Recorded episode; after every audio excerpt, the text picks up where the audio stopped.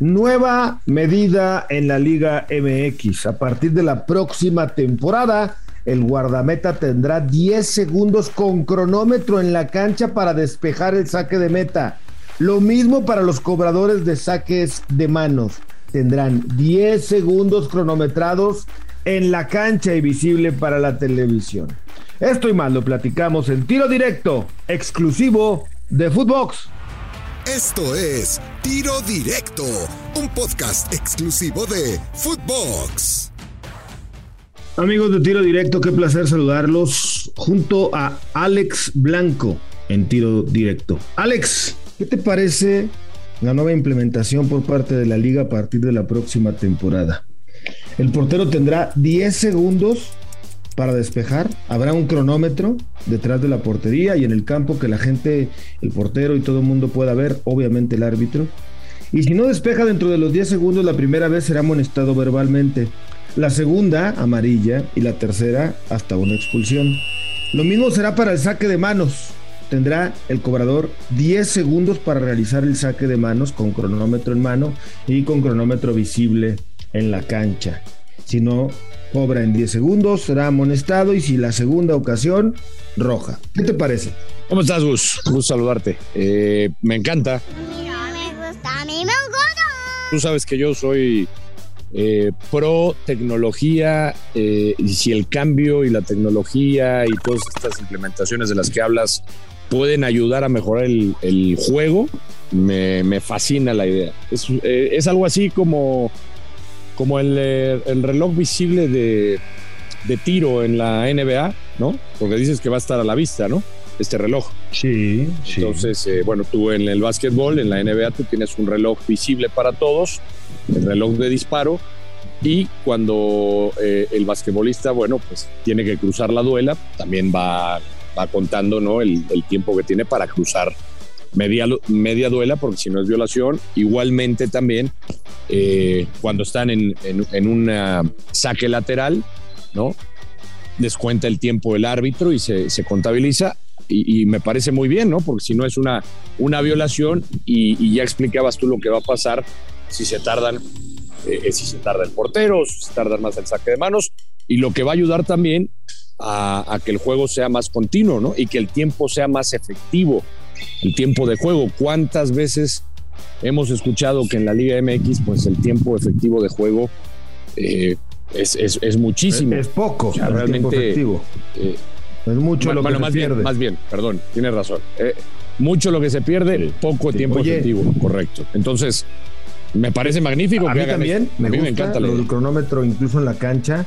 Porque hoy hay una regla de seis segundos que tiene el portero para despejar que nunca cumple, ¿no? Hoy existe esta regla que pues como no hay ni un cronómetro, como el árbitro la cuenta, quién sabe a partir de cuándo, bueno, pues ahora para este, porque dirán, oye, no, pues esa regla existe para los seis segundos de despeje del portero, sí, pero no hay un cronómetro. Acá será visible el, el portero, los otros jugadores, todo el mundo verá cómo va el cronómetro. Y si no cobra, pues obviamente pierde la pelota y la primera es verbal, luego amonestación, etcétera, ¿no? Entonces.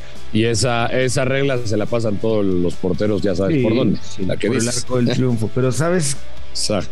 también que traerá esto, ¿no? Me imagino, te imaginas que vendrá pues un patrocinador, ¿no? A la hora del cronómetro. Claro. Está bien, son más Claro. herramientas de venta para, pues, no sé, para la liga, para las televisoras, ¿no? Porque pues tendrá su cronómetro y seguramente pues, cada quien tendrá un auspicio, ¿no? O sea, es, es, ingeniosa, porque además, insisto, pues tendrá un patrocinio, un experimento que no me extrañaría en dado caso de que pueda ser exitoso. Poco a poco vayan adoptando otras ligas del mundo. Esta sí es vanguardista en la Liga Mexicana para el mundo.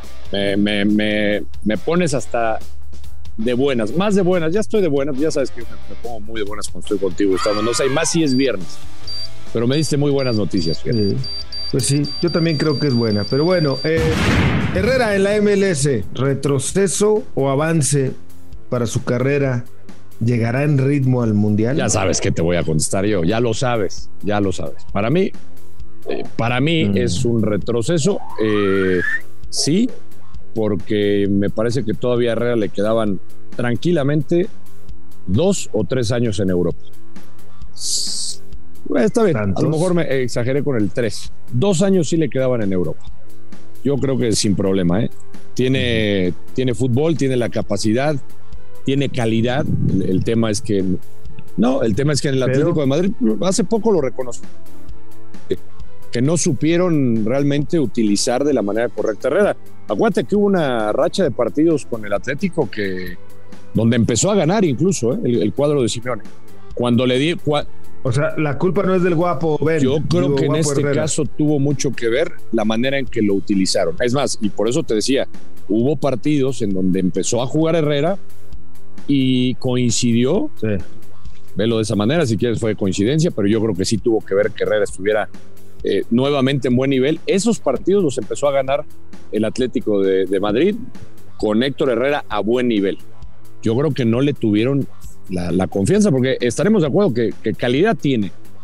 Y, creo que por, lo menos, te digo, yo sí lo veía en Europa dos años más.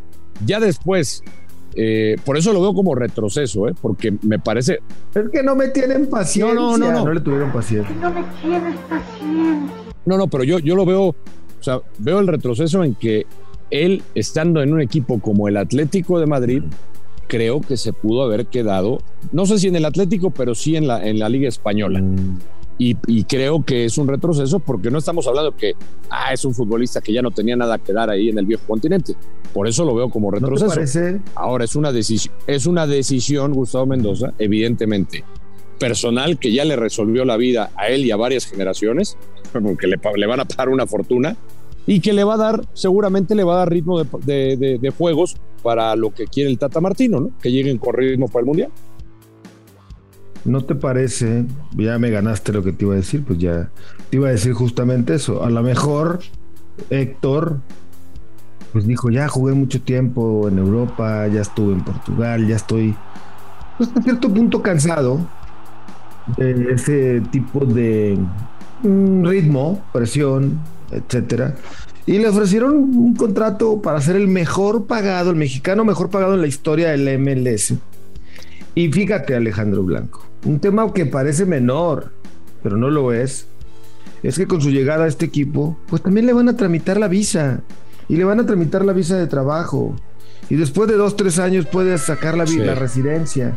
Y también es un proyecto de vida, ya quedarse a vivir. Pero, yo, pero te digo, o sea, yo no tengo nada contra eso, qué bueno. O sea, felicidades, digo, y, muchos lo hacen. Te pongo otro ejemplo de un futbolista que, que pudo haberlo hecho hace mucho tiempo y sigue en Europa, Andrés Guardado. Sí, pero sí, pero, pero, pero, entonces son decisiones distintas. Andrés, cada quien. Andrés sí ha tenido una carrera constante, ha sido titular casi en todos lados y Herrera no la tuvo constante. Pues ahora no, en el Atlético no. Yo creo que más bien no se dieron cuenta. O sea, para ti ya no, para ti ya no daba más. Yo creo que sí, pero como no lo renovaron a tiempo y en el camino se le presenta ah. una oportunidad insuperable económica por cinco años en donde va a ser el mejor pagado, tres, cuatro, no sé cuánto haya firmado.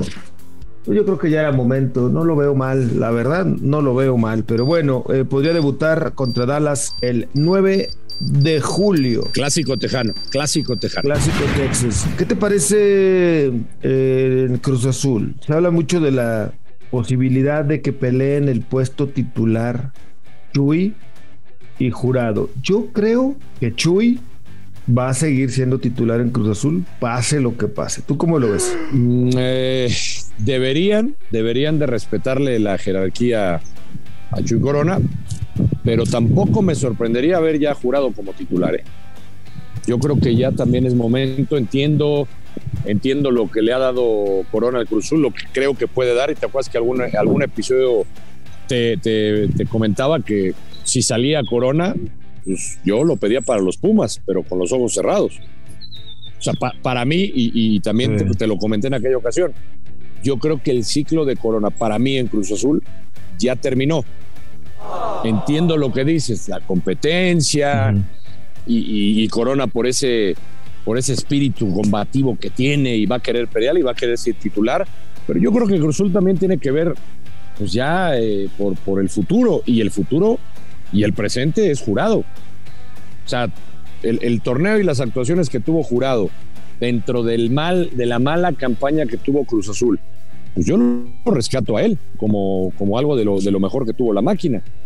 Entonces, yo, a mí, yo te digo, no me extrañaría ver a Jurado como titular y Chuy en la banca y peleándose un puesto. ¿Por qué? Porque ya está en la parte, en la parte final de su carrera, todavía es un extraordinario arquero, pero me parece que Cruz Azul ya va a tomar la decisión de hacer ese cambio eh, generacional que por eso contrataron a, a Jurado finalmente. ¿no? Pues sí, yo, yo no creo que Jurado todavía vaya a ser. O sea, no lo ves listo a Jurado. No, sí lo veo listo.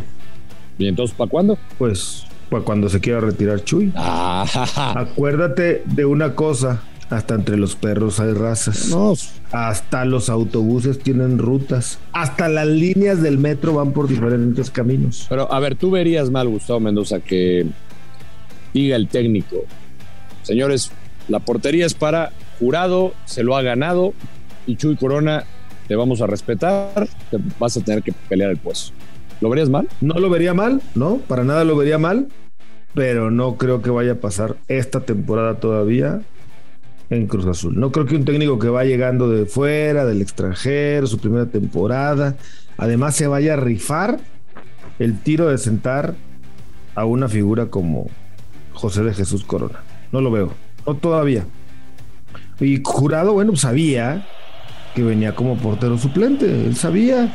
Eh, a ver, en muchos casos de la vida y en muchas áreas hay que esperar años para que te llegue la oportunidad. Y bueno, pues a jurado le va a llegar.